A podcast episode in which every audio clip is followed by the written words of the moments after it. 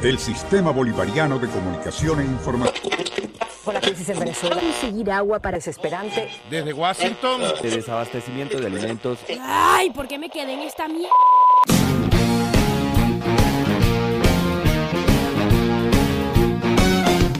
¿Por qué quedarte?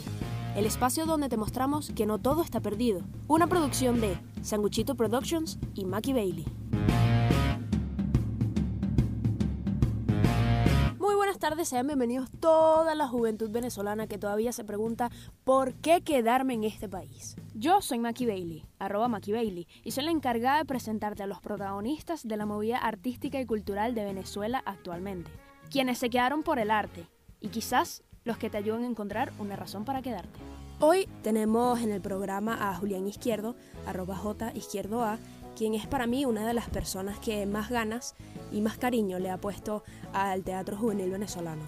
Eh, su escuela de teatro, el grupo Fábula, tiene más de 10 años formando muchachos jóvenes en el arte del teatro y ha montado producciones increíbles como Clarita y Pancho el musical, obra que fue galardonada en el 2018 con el premio Acrevit a Mejor Dramaturgia y a Mejor Dirección en una obra para niños.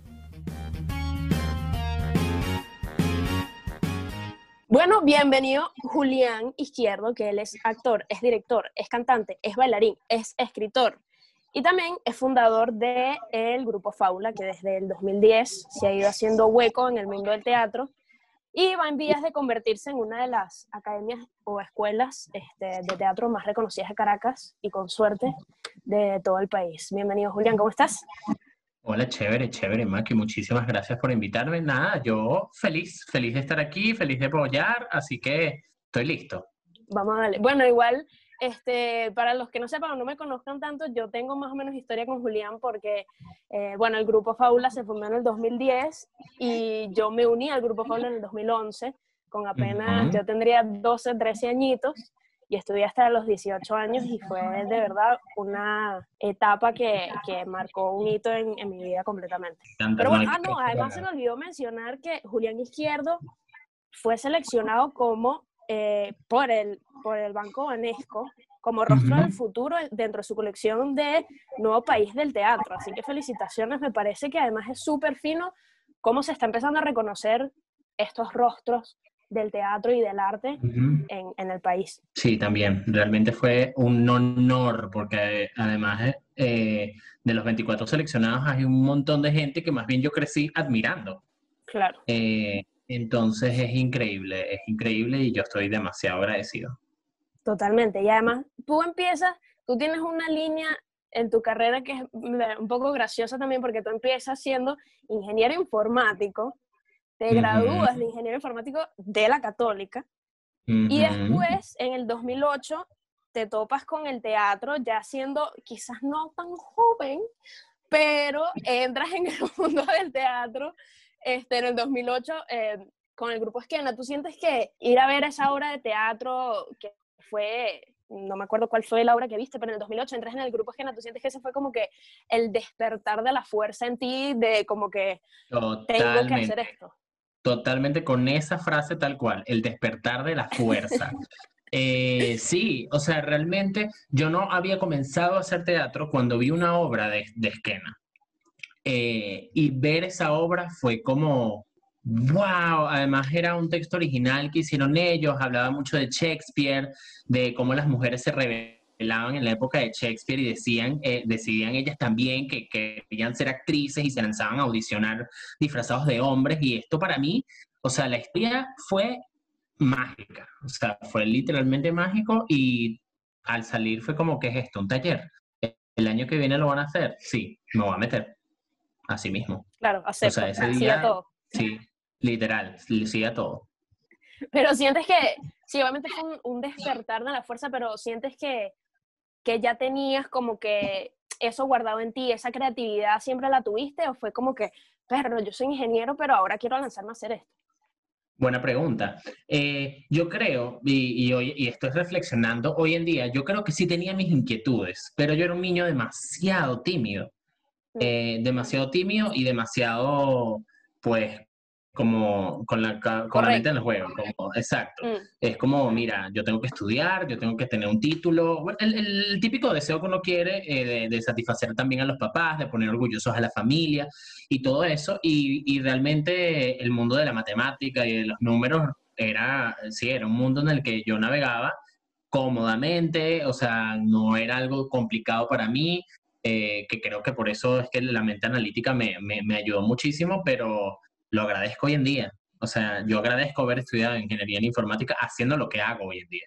Pues que loco, cómo se, se combinan dos cosas que son completamente, supuestamente, opuestas. Mm, Pero mm. cuando vas así a lo, a lo Sí, es que específico, todo, todo de repente se, se, conecta. todo se conecta, todo se conecta. Y hablando de que todas las cosas se conectan, yo que te conozco desde hace tanto tiempo, Ujú. este, te he visto también como que muchas facetas, porque dentro del teatro tú desempeñas infinitas, como infinitos roles, o sea, estás en la dirección, estás en la dramaturgia, de repente estás en otra obra y estás actuando, también te he visto este, haciendo diseño de iluminación, haciendo maquillaje, haciendo muchas cosas, pero sientes que es común que un director o una persona creativa se encuentre a sí mismo poniéndose tantos sombreros al mismo tiempo o crees que es algo circunstancial del país como que, bueno, no hay un diseñador de iluminación, entonces lo tengo que hacer yo? O, Ah, ok. o sabes, como que no, no tenemos suficientes maquilladores, entonces yo aprendo lo que sea de maquillaje para ayudar a las personas que maquillan. O sea, ¿crees que es algo circunstancial o es algo común entre creadores? Eh, sí, yo creo que en una primera instancia, y, y por lo complicado que es hacer teatro en este país, eh, probablemente el primer paso sea circunstancial, por una causa Mm, circunstancial. O sea, ah, no hay alguien, entonces yo me lanzo. Pero quizás después de hacer eso un par de veces, me acuerdo que en, en Esquena ayudé mucho eh, backstage, o sea, como asistente de escena. Cuando ya dejé de actuar, pasé como asistente de escena, también vi maquillaje, y era una cuestión como apoyar a la gente del grupo porque no había más nadie. Pero conforme pasa el tiempo y voy como, como tú dices, pues pasando por varios roles, poniéndome varios sombreros, me doy cuenta que es casi una necesidad, eh, que el hecho teatral no, no, no es público actor y ya. Hay muchas cosas detrás y hay muchas cosas que, que sí, que, o sea, mm, como que resumen el trabajo cuando tú lo ves en el escenario, pero atrás de eso hay una cantidad de trabajo, hay una cantidad de creadores, hay un una cantidad de ideas y de esfuerzo sobrenatural de muchísima gente que eso a mí particularmente me, dio- me, me causó mucha curiosidad. Eh, y, y fíjate, hoy en día yo comencé como actor y, te- y quería ser actor y, y- bueno, tuve todo, o sea, tuve toda la fortuna de, de- de participar en muchos montajes, pero cuando llegué a la silla del director me gustó más. claro. Eh, entonces, todo como que se resume a, a que lo que queremos contar es una historia. Entonces, cómo contarla desde, desde el vestuario, cómo contarla desde la luz, cómo contarla desde el- la silla del director, cómo contarla desde la actuación. Entonces, ya hoy en día, más que circunstancial, es, es una necesidad de saber qué, qué- qué- qué- cómo funciona absolutamente todo esto, que uno cree que es montarse en un escenario, aprenderse unas cositas y ya pero realmente hay una maquinaria atrás muy enorme que, que es muy enriquecedora porque además ah, todo, todo se conecta. Y para formar toda esta maquinaria que hay detrás de, de una obra de teatro, tú creaste o fundaste tu propia escuela de teatro, el grupo Fábula, Ujú, cual yo todavía quiero y amo muchísimo. Este, pero para ti, ¿qué ha sido lo más difícil? Porque claro, ahorita, 2021, eh, saliendo de un 2020 medio complicado, la situación de ahorita, de la actualidad, es súper distinta a cuando se fundó el grupo en 2010. Pero Ujú. ¿qué crees que ha sido lo más difícil, no solo de fundar eh, la agrupación, sino de mantenerla en el tiempo y de ir creciendo como lo ha ido haciendo el grupo Faula? Oye, yo creo que lo que nos ha, nos ha hecho mantenernos es que, bueno, yo profeso esto y también toda la gente en el grupo también, que es gente muy apasionada por lo que hace. Mm. Eh, ¿ok? Eh, y también hacer el trabajo. O sea, creo que lo que nos ha mantenido es que nos, nosotros, contra viento y marea, hacemos el trabajo completo. Es decir, eh, bueno, tú pasaste por, por, por, por, los salones de nosotros. O sea, nosotros no, no es una excusa ser una escuela para hacer teatro. No, realmente a nosotros nos apasiona, a mí personalmente me apasiona formar chamos en esto. Porque yo cuando vi esta obra de teatro en el 2008, para mí fue increíble. Mi primer profesor, Armando Álvarez, también hoy en día es mi amigo y maestro de toda la vida. Y realmente a mí me encanta, me conmueve muchísimo ver cómo los chamos crecen, ver cómo los chamos se encuentran a sí mismos, cuando entran y cuando salen son dos personas totalmente distintas, y cómo los transforma esto, el, el teatro. Es, es, muy increíble. Y creo que con, precisamente como todos somos distintos, eh, es una labor que va a estar vigente para siempre, nunca vamos a llegar a, un tope. Entonces siempre es estar investigando cómo hacer las cosas de nueva manera, eh, cómo decir esto, cómo... entonces creo que lo que nos ha ayudado a mantenernos es eso, que, que nos apasiona mucho seguir investigando con esto y nos apasiona mucho hacer el trabajo. Es decir, si vamos a formar a una niña como actriz, realmente que salga de, nuestro, de nuestra escuela y sea una excelente actriz o si no es una excelente actriz, que sea una excelente profesional, ¿ok? Eh, porque también pues el teatro te da, te da ese tipo de valores, disciplina, compromiso, responsabilidad, no solo si quieres ser actor, esto va a servir para cualquier persona. Entonces, creo que, creo que eso nos apasiona, a mí me apasiona muchísimo y, incluso de, eh, a ti que te di clases en un colegio, yo dejé después de la última obra en el Caniguá, dejé de dar clases en los colegios porque yo dije ya, esto cerré mi etapa, voy a dar clases a chamos más grandes. Y el año pasado volví por una necesidad de la agrupación, porque estaba muy loco, eh, todo, y eh, había escasez de profesores, eh, volví a dar clases en el, en el IEA del Peñón, y qué experiencia tan increíble. Y era niños que, como siempre, en los colegios hay niños que, que quieren, y hay niños que están porque la mejor amiga está. Entonces, bueno, ni modo. Eh, uno tiene que tratarlos igual y formarlos, pero fue realmente una experiencia muy linda. Y, y es como, wow, estas nuevas generaciones vienen con todo. Y estos candentes, candentes y, y, talentosísimas, multitalentosas. Eh, entonces es como, es algo nuevo siempre. Entonces, ¿qué obra vamos a montar? Entonces, ¿de qué quiero hablar este año? O sea, es, como una labor infinita y creo que eso es lo que, lo que me apasiona tanto de este asunto. Y que también se ha ido, o sea, ha ido evolucionando a muchas otras cosas. O sea, lo que empezó siendo el grupo de promoción cultural Faula en 2010 Ahora ha evolucionado a Fábula Internacional, tienen el, el, Festival Arlequín. Explícanos más o menos de qué va el Festival Arlequín. Sí, eh, bueno, el Festival Arlequín em, nació el año pasado. No, ya estamos en el 2021, demonios. En el 2019. Em, ¿Qué pasa? Bueno, aquí también Maki nos puede dar fe de esto. Eh, a nosotros, bueno, nosotros durante una época, unos cuantos años, estuvimos presentándonos en un festival también intercolegial que se llamaba Fila de, eh, de Imaginarios de las Artes. Y esa experiencia era una experiencia magnífica, maravillosa. A nosotros, no, a, nosotros nos encantaba como, como profesores, a las alumnas les fascinaba esa experiencia. Y como muchas cosas en el país, dejaron de hacerla. Esto fue una iniciativa que desapareció de un día para otro. Y después de eso, obviamente, no hay espacios de ese tipo. No hay un espacio en donde eh, estudiantes de varios colegios de Caracas puedan unirse a mostrar sus trabajos y a conocer a chicos que hacen lo mismo que ellos. ¿Ok?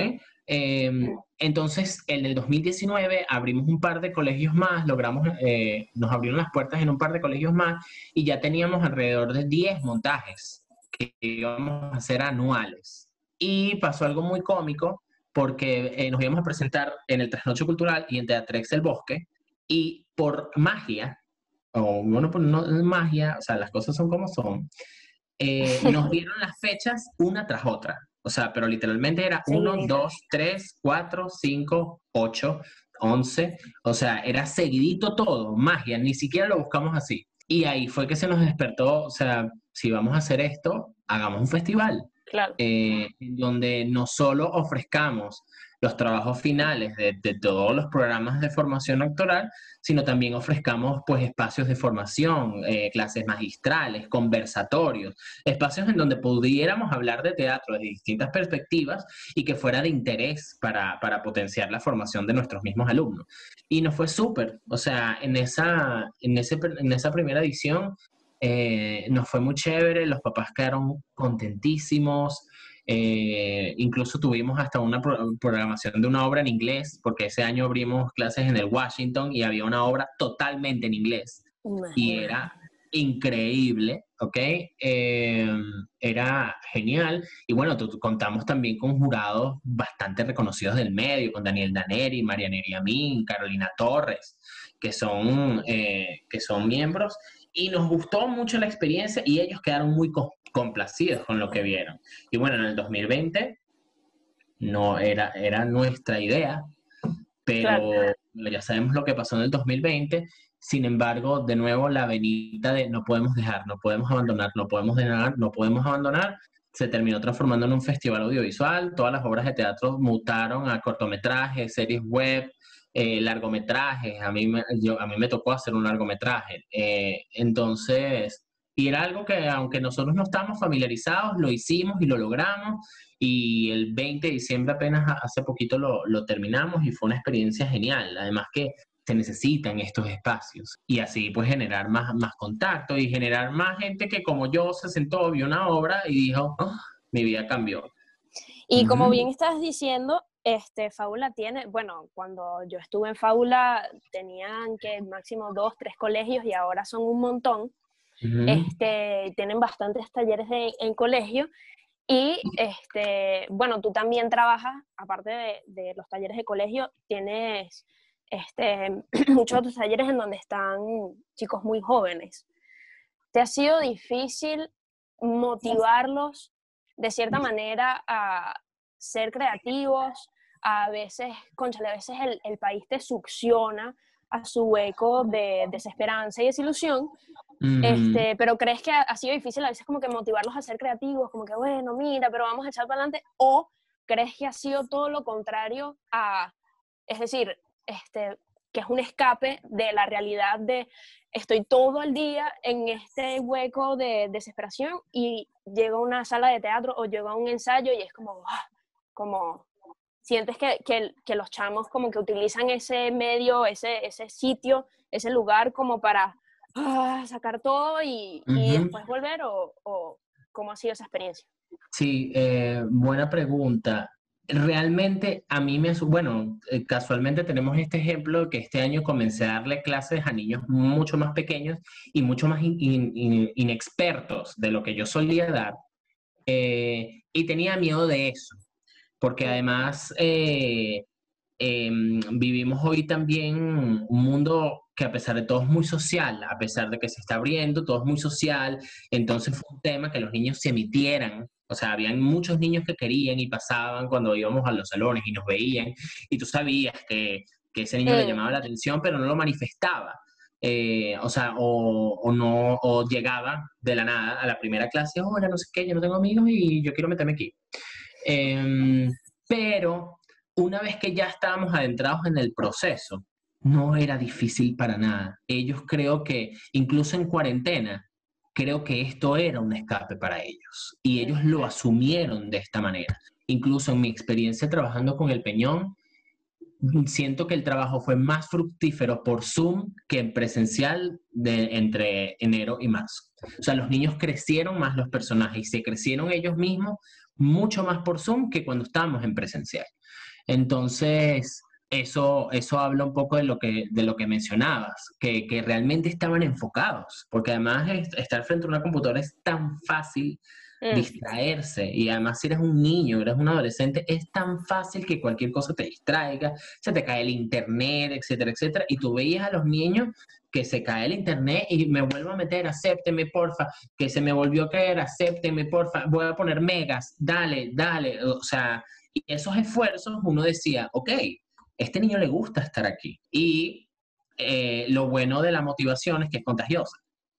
Entonces, si nosotros estábamos, tal cual, este país, voy a dar la, no sé, vigésima clase por Zoom, ya no quiero más nunca. Y obviamente cuando te conectas y ves a los chamos que hacen un gran trabajo, eh, ensayamos escenas y yo mismo me reía por lo que se les ocurría o por lo que hacían, era contagioso.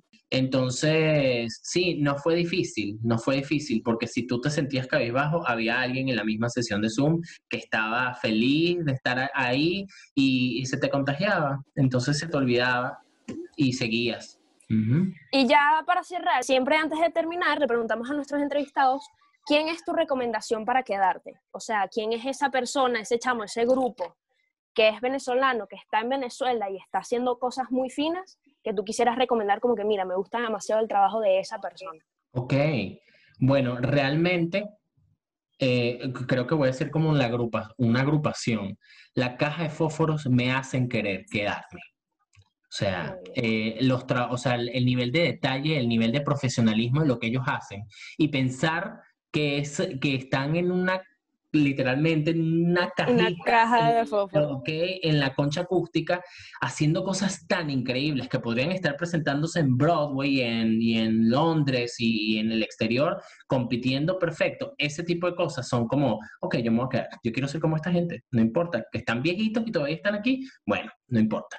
Eh, pero ese tipo de personas, también lo que hace Claudia Salazar con las producciones, son como, sí se puede, sí se puede.